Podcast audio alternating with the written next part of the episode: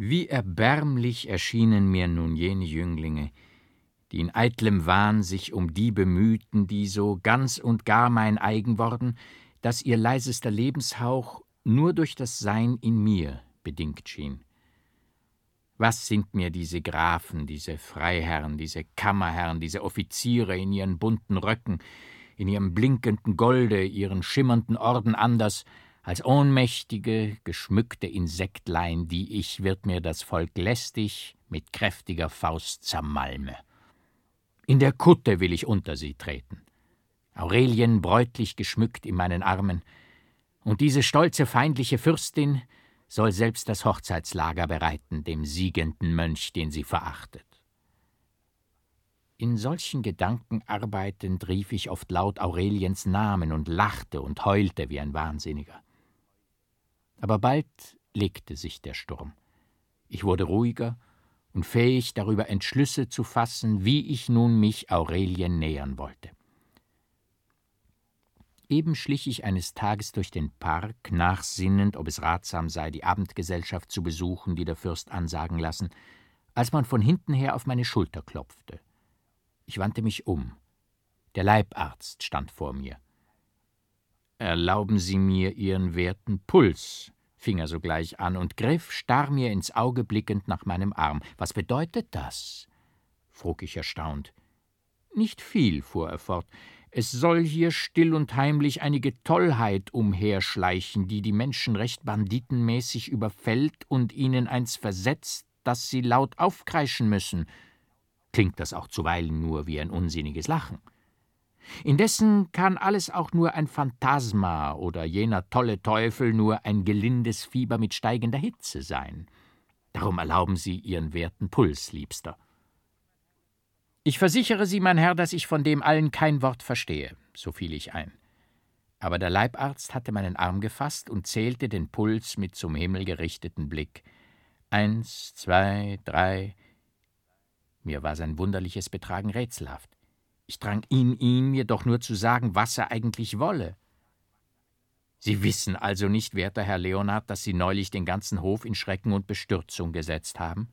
Die Oberhofmeisterin leidet bis dato an Krämpfen, und der Konsistorialpräsident versäumt die wichtigsten Sessionen, weil es ihnen beliebt hat, über seine podagrischen Füße wegzurennen, so dass er im Lehnstuhl sitzend noch über mannigfache Stiche beträchtlich brüllt.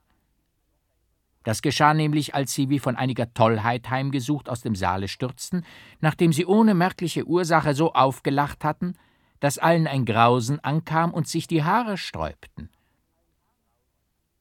In dem Augenblick dachte ich an den Hofmarschall und meinte, dass ich mich nun wohl erinnere, in Gedanken laut aufgelacht zu haben, umso weniger könne das aber von solch wunderlicher Wirkung gewesen sein, als der Hofmarschall mich ja ganz sanft gefragt hätte, worüber ich mich so erfreue.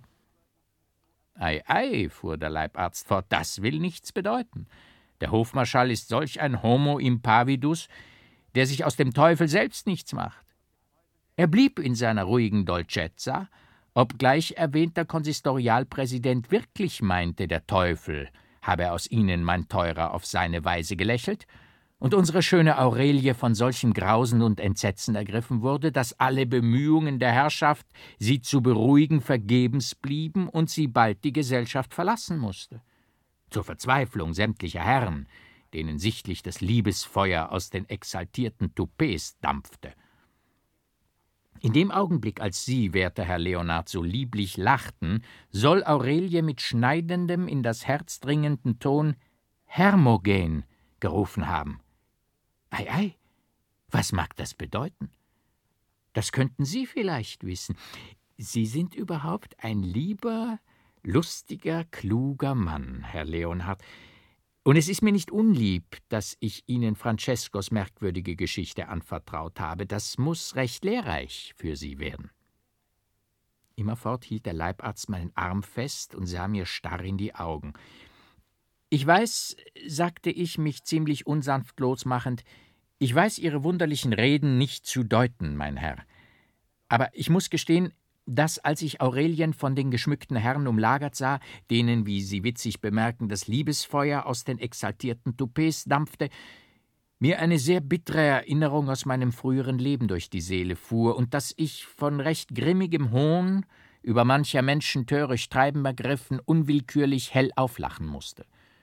Es tut mir leid, dass ich, ohne es zu wollen, so viel Unheil angerichtet habe, und ich büße dafür, indem ich mich selbst auf einige Zeit vom Hofe verbanne. Mag mir die Fürstin, mag mir Aurelie verzeihen. Ei, mein lieber Herr Leonard, versetzte der Leibarzt, man hat ja wohl wunderliche Anwandlungen, denen man leicht widersteht, wenn man sonst nur reinen Herzens ist. Wer darf sich dessen rühmen hienieden? frug ich dumpf in mich hinein. Der Leibarzt änderte plötzlich Blick und Ton. Sie scheinen mir, sprach er milde und ernst, Sie scheinen mir aber doch wirklich krank. Sie sehen blass und verstört aus. Ihr Auge ist eingefallen und brennt seltsam in rötlicher Glut, Ihr Puls geht fieberhaft, Ihre Sprache klingt dumpf. Soll ich Ihnen etwas aufschreiben? Gift, sprach ich kaum vernehmbar. Hoho, rief der Leibarzt, steht es so mit Ihnen? Nun, nun, statt des Gifts das niederschlagende Mittel zerstreuender Gesellschaft. Es kann aber auch sein, dass Wunderlich ist es aber doch, vielleicht. Ich bitte Sie, mein Herr, rief ich erzürnt, ich bitte Sie, mich nicht mit abgebrochenen, unverständlichen Reden zu quälen, sondern lieber geradezu alles. Halt, unterbrach mich der Leibarzt, halt. Es gibt die wunderlichsten Täuschungen, mein Herr Leonard. Beinahe ist's mir gewiss, dass man auf augenblicklichen Eindruck eine Hypothese gebaut hat, die vielleicht in wenigen Minuten in nichts zerfällt. Dort kommt die Fürstin mit Aurelien. Nützen Sie dieses zufällige Zusammentreffen, entschuldigen Sie Ihr Betragen. Eigentlich, mein Gott, eigentlich haben Sie ja auch nur gelacht. Freilich auf etwas wunderliche Weise. Wer kann aber dafür, dass schwachnervige Personen darüber erschrecken? Adieu. Der Leibarzt sprang mit der ihm eigenen Behendigkeit davon. Die Fürstin kam mit Aurelien den Gang herab. Ich erbebte.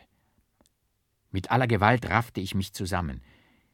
Ich fühlte nach des Leibarztes geheimnisvollen Reden, dass es nun galt, mich auf der Stelle zu behaupten. Keck trat ich den Kommenden entgegen. Als Aurelie mich ins Auge fasste, sank sie mit einem dumpfen Schrei wie tot zusammen. Ich wollte hinzu. Mit Abscheu und Entsetzen winkte mich die Fürstin fort, laut um Hülfe rufend. Wie von Furien und Teufeln gepeitscht, rannte ich fort durch den Park. Ich schloss mich in meine Wohnung ein und warf mich vor Wut und Verzweiflung knirschend aufs Lager. Der Abend kam, die Nacht brach ein. Da hörte ich die Haustüre aufschließen. Mehrere Stimmen murmelten und flüsterten durcheinander. Es wankte und tappte die Treppe herauf. Endlich pochte man an meine Türe und befahl mir im Namen der Obrigkeit aufzumachen. Ohne deutliches Bewusstsein, was mir drohen könne, glaubte ich zu fühlen, dass ich nun verloren sei. Rettung durch Flucht, so dachte ich und riss das Fenster auf. Ich erblickte Bewaffnete vor dem Hause, von denen mich einer sogleich bemerkte. Wohin? rief er mir zu. Und in dem Augenblick wurde die Türe meines Schlafzimmers gesprengt. Mehrere Männer traten herein. Bei dem Leuchten der Laterne, die einer von ihnen trug, erkannte ich sie für Polizeisoldaten. Man zeigte mir die Order des Kriminalgerichts, mich zu verhaften, vor. Jeder Widerstand wäre töricht gewesen. Man warf mich in den Wagen, der vor dem Hause hielt, und als ich an den Ort, der meine Bestimmung schien, angekommen, frug, wo ich mich befände, so erhielt ich zur Antwort in den Gefängnissen der Obern Burg. Ich wusste, dass man hier gefährliche Verbrecher während des Prozesses einsperre. Nicht lange dauerte es, so wurde mein Bette gebracht, und der Gefangenenwärter frug mich, ob ich noch etwas zu meiner Bequemlichkeit wünsche. Ich verneinte das und blieb endlich allein. Die langen nachhallenden Tritte und das Auf- und Zuschließen vieler Türen ließen mich wahrnehmen, dass ich mich in einem der innersten Gefängnisse auf der Burg befand. Auf mir selbst unerklärliche Weise war ich während der ziemlich langen Fahrt ruhig geworden, ja in einer Art Sinnesbetäubung erblickte ich alle Bilder, die mir vorübergingen, nur in blassen, halb erloschenen Farben. Ich erlag nicht dem Schlaf, sondern einer gedanken- und fantasielähmenden Ohnmacht. Als ich am hellen Morgen erwachte, kam mir nur nach und nach die Erinnerung dessen, was geschehen und wo ich hingebracht worden. Die gewölbte, ganz zellenartige Kammer, wo ich lag, hätte mir kaum ein Gefängnis geschienen, wenn nicht das kleine Fenster stark mit Eisenstäben vergittert und so hoch angebracht gewesen wäre, dass ich es nicht einmal mit ausgestreckter Hand erreichen, viel weniger hinausschauen konnte. Nur wenige Sonnenstrahlen fielen sparsam hinein. Mich wandelte die Lust an, die Umgebungen meines Aufenthaltes zu erforschen. Ich rückte daher mein Bette heran und stellte den Tisch darauf. Eben wollte ich hinaufklettern, als der Gefangenenwärter hereintrat und über mein Beginnen sehr verwundert schien. Er frug mich, was ich da mache. Ich erwiderte, dass ich nur hinausschauen wollen. Schweigend trug er Tisch, Bette und den Stuhl fort und schloss mich sogleich wieder ein. Nicht eine Stunde hat es gedauert, als er von zwei anderen Männern begleitet wieder erschien und mich durch lange Gänge treppauf, treppab führte, bis ich endlich in einen kleinen Saal eintrat, wo mich der Kriminalrichter erwartete. Ihm zur Seite saß ein junger Mann, dem er in der Folge alles, was sich auf die an mich gerichtete Fragen erwidert hatte, laut in die Feder diktierte. Meinen ehemaligen Verhältnissen bei Hofe und der allgemeinen Achtung, die ich in der Tat so lange genossen hatte, mochte ich die höfliche Art danken, mit der man mich behandelte, wiewohl ich auch die Überzeugung darauf baute, dass nur Vermutungen, die hauptsächlich auf Aureliens ahnendes Gefühl beruhen konnten, meine Verhaftung veranlasst hatten. Der Richter forderte mich auf, meine bisherigen Lebensverhältnisse genau anzugeben. Ich bat ihn, mir erst die Ursache meiner plötzlichen Verhaftung zu sagen. Er erwiderte, dass ich über das mir schuldgegebene Verbrechen zu seiner Zeit genau genug vernommen werden solle. Jetzt komme es nur darauf an, meinen ganzen Lebenslauf bis zur Ankunft in der Residenz auf das genaueste zu wissen, und er müsse mich daran erinnern, dass es dem Kriminalgericht nicht an Mitteln fehlen würde, auch dem kleinsten von mir angegebenen Umstande nachzuspüren weshalb ich den Ja der strengsten Wahrheit treu bleiben möge. Diese Ermahnung, die der Richter, ein kleiner dürrer Mann mit fuchsroten Haaren, mit heiserer, lächerlich quäkender Stimme mir hielt, indem er die grauen Augen weit aufriss, fiel auf einen fruchtbaren Boden. Denn ich erinnerte mich nun, dass ich in meiner Erzählung den Faden genau so aufgreifen und fortspinnen müsse, wie ich ihn angelegt als ich bei Hofe meinen Namen und Geburtsort angab. Auch war es wohl nötig, alles Auffallende vermeidend, meinen Lebenslauf ins Alltägliche, aber weit entfernte, Ungewisse zu spielen, so dass die weiteren Nachforschungen dadurch auf jeden Fall weit aussehend und schwierig werden mussten. In dem Augenblicke kam mir auch ein junger Pole ins Gedächtnis, mit dem ich auf dem Seminar in B studierte. Ich beschloss, seine einfachen Lebensumstände mir anzueignen. So gerüstet begann ich in folgender Art. Es mag wohl sein, dass man mich eines schweren Verbrechens beschuldigt. Ich habe indessen hier unter den Augen des Fürsten und der ganzen Stadt gelebt, und es ist während der Zeit meines Aufenthaltes kein Verbrechen verübt worden, für dessen Urheber ich gehalten werden oder dessen Teilnehmer ich sein könnte. Es muss also ein Fremder sein, der mich eines in früherer Zeit begangenen Verbrechens anklagt, und da ich mich von aller Schuld völlig rein fühle, so hat vielleicht nur eine unglückliche Ähnlichkeit die Vermutung meiner Schuld erregt. Umso härter finde ich es aber, dass man mich leerer Vermutungen und vorgefasster Meinungen wegen dem überführten Verbrecher gleich in ein strenges Kriminalgefängnis sperrt. Warum stellt man mich nicht meinem leichtsinnigen, vielleicht boshaften Ankläger unter die Augen? Gewiss ist es am Ende ein alberner Tor, der Gemach, Gemach, Herr Leonard, quäkte der Richter, menagieren Sie sich. Sie könnten sonst garstig anstoßen gegen hohe Personen. Und die fremde Person, die Sie, mein Herr Leonard, oder Herr. Er biss sich schnell in die Lippen, erkannt hat, ist auch weder leichtsinnig noch albern, sondern Nun und dann haben wir gute Nachrichten aus der. Er nannte die Gegend, wo die Güter des Barons F lagen, und alles klärte sich mir dadurch deutlich auf. Entschieden war es, dass Aurelie in mir den Mönch erkannt hatte, der ihren Bruder ermordete.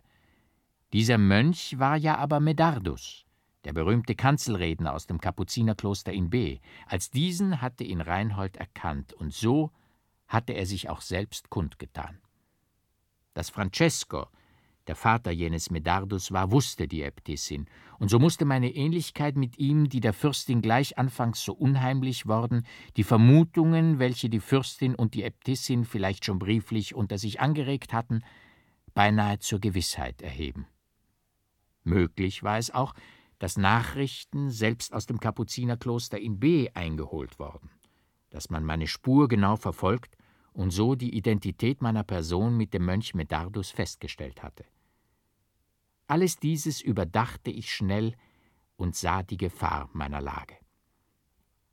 Der Richter schwatzte noch fort, und dies brachte mir Vorteil, denn es fiel mir auch jetzt der lange vergebens gesuchte Name des polnischen Städtchens ein, das ich der alten Dame bei Hofe als meinen Geburtsort genannt hatte. Kaum endete daher der Richter seinen Sermon mit der barschen Äußerung, dass ich nun ohne weiteres meinen bisherigen Lebenslauf erzählen solle, als ich anfing.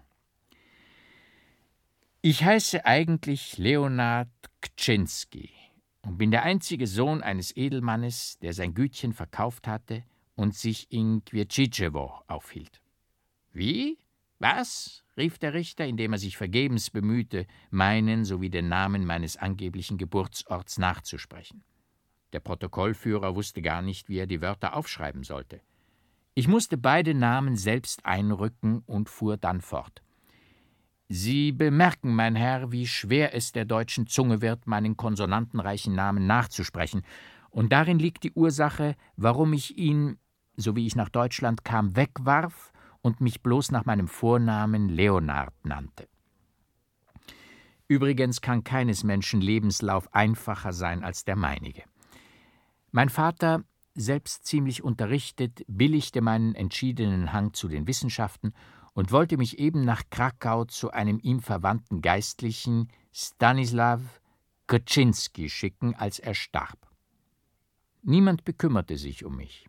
Ich verkaufte die kleine Habe, zog einige Schulden ein und begab mich wirklich mit dem ganzen mir von meinem Vater hinterlassenen Vermögen nach Krakau, wo ich einige Jahre unter meines Verwandten Aufsicht studierte. Dann ging ich nach Danzig und nach Königsberg. Endlich trieb es mich, wie mit unwiderstehlicher Gewalt, eine Reise nach dem Süden zu machen. Ich hoffte, mich mit dem Rest meines kleinen Vermögens durchzubringen und dann eine Anstellung bei irgendeiner Universität zu finden.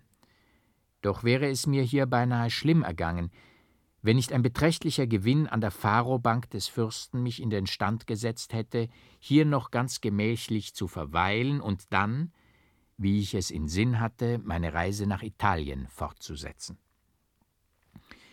Irgendetwas Ausgezeichnetes, das wert wäre, erzählt zu werden, hat sich in meinem Leben gar nicht zugetragen. Doch muss ich wohl noch erwähnen, dass es mir leicht gewesen sein würde, die Wahrheit meiner Angaben ganz unzweifelhaft nachzuweisen, wenn nicht ein ganz besonderer Zufall mich um eine Brieftasche gebracht hätte, worin mein Pass, meine Reiseroute und verschiedene andere Skripturen befindlich waren, die jenem Zweck gedient hätten. Der Richter fuhr sichtlich auf. Er sah mich scharf an und frug mit beinahe spöttischem Ton, welcher Zufall mich denn außerstande gesetzt hätte, mich wie es verlangt werden müsste, zu legitimieren. Vor mehreren Monaten, so erzählte ich, befand ich mich auf dem Wege hierher im Gebirge. Die anmutige Jahreszeit sowie die herrliche romantische Gegend bestimmten mich, den Weg zu Fuße zu machen. Ermüdet saß ich eines Tages in dem Wirtshause eines kleinen Dörfchens. Ich hatte mir Erfrischungen reichen lassen und ein Blättchen aus meiner Brieftasche genommen um irgendetwas, das mir eingefallen, aufzuzeichnen. Die Brieftasche lag vor mir auf dem Tische. Bald darauf kam ein Reiter dahergesprengt, dessen sonderbare Kleidung und verwildertes Ansehen meine Aufmerksamkeit erregte. Er trat ins Zimmer, forderte einen Trunk und setzte sich, finster und scheu mich anblickend, mir gegenüber an den Tisch. Der Mann war mir unheimlich. Ich trat daher ins Freie hinaus. Bald darauf kam auch der Reiter, bezahlte den Wirt und sprengte mich flüchtig grüßend davon. Ich stand im Begriff weiterzugehen, als ich mich der Brieftasche erinnerte, die ich in der Stube auf dem Tisch liegen lassen. Ich ging hinein und fand sie noch auf dem alten Platz. Erst des andern Tages, als ich die Brieftasche hervorzog, entdeckte ich, dass es nicht die meinige war, sondern dass sie wahrscheinlich dem Fremden gehörte, der gewiss aus Irrtum die meinige eingesteckt hatte. Nur einige mir unverständliche Notizen und mehrere an einen Grafen Viktorin gerichtete Briefe befanden sich darin. Diese Brieftasche nebst dem Inhalt wird man noch unter meinen Sachen finden. In der meinigen hatte ich, wie gesagt, meinen Pass, meine Reiseroute und, wie mir jetzt eben einfällt, sogar meinen Taufschein – um das alles bin ich durch jene Verwechslung gekommen. Der Richter ließ sich den Fremden, dessen ich erwähnt, von Kopf bis zu Fuß beschreiben, und ich ermangelte nicht die Figur mit aller nur möglichen Eigentümlichkeit aus der Gestalt des Grafen Viktorin und aus der meinigen auf der Flucht aus dem Schlosse des Barons F. geschickt zusammenzufügen. Nicht aufhören konnte der Richter, mich über die kleinsten Umstände dieser Begebenheit auszufragen, und indem ich alles befriedigend beantwortete, ründete sich das Bild davon so in meinem Inneren, dass ich selbst daran glaubte und keine Gefahr lief, mich in Widersprüche zu verwickeln. Mit Recht konnte ich es übrigens wohl für einen glücklichen Gedanken halten, wenn ich den Besitz jener an den Grafen Viktorin gerichteten Briefe, die in der Tat sich noch im Portefeuille befanden, rechtfertigend, zugleich eine fingierte Person einzuflechten suchte, die künftig, je nachdem die Umstände darauf hindeuteten, den entflohenen Medardus oder den Grafen Viktorin vorstellen konnte. Dabei fiel mir ein, dass vielleicht unter Euphemiens Papieren sich Briefe vorfanden, die über Viktorins Plan, als Mönch im Schlosse zu erscheinen, Aufschluss gaben und dass dies aufs Neue den eigentlichen Hergang der Sache verdunkeln und verwirren könne.